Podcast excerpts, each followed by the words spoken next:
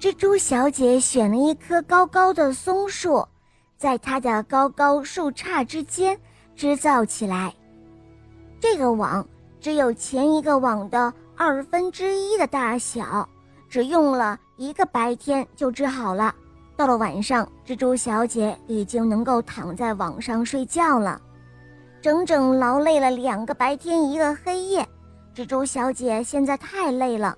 很快，他就进入了梦乡。啊，我终于可以睡个好觉了。等到天亮，我就能数一数，这网捕到多少虫子，会有一些飞蝇、毛毛虫、甲虫，或许。还会有一两只蜻蜓呢。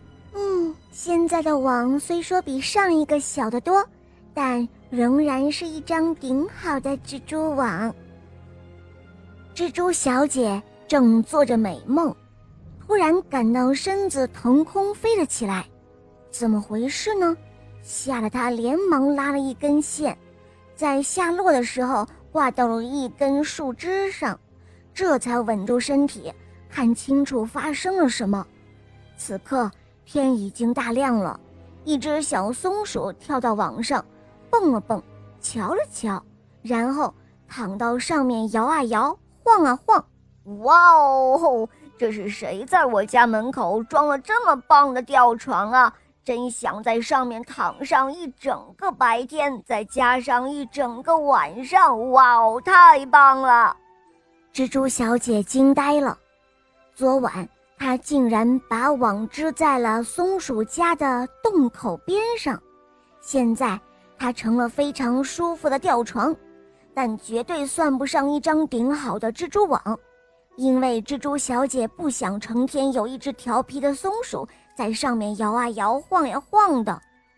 蜘蛛小姐悄悄地爬下树，她只想再织一张网，可现在她只剩下一点点丝团了。这一次，他找了一个僻静的灌木丛，织了一张小小的网，很精致、很纤细的小网。他在旁边竖了一个牌子，上面写着：“这是蜘蛛小姐的网，请不要取走，也不要在上面蹦跳和摇晃。它只是一张捕虫网。”再没有谁去动这张网了。到早晨。蜘蛛小姐总会给自己来上一杯甘露茶，再吃上几个小虫子做点心。虽然不多，但都是用这张小小的网补的。这是最不起眼的网，但是也是蜘蛛小姐最满意的网了。好了，小伙伴们，今天的故事肉包就讲到这儿了。更多好听的故事啊，赶快关注肉包来了。在我的首页呢，还可以收听公主童话《西游记》的故事、成语故事、王子故事，当然还有《萌猫森林记》《恶魔岛狮王复仇记》，还会有很多你没有听过的专辑会陆续上架更新，小伙伴们千万别错过，赶快关注来收听吧，拜拜。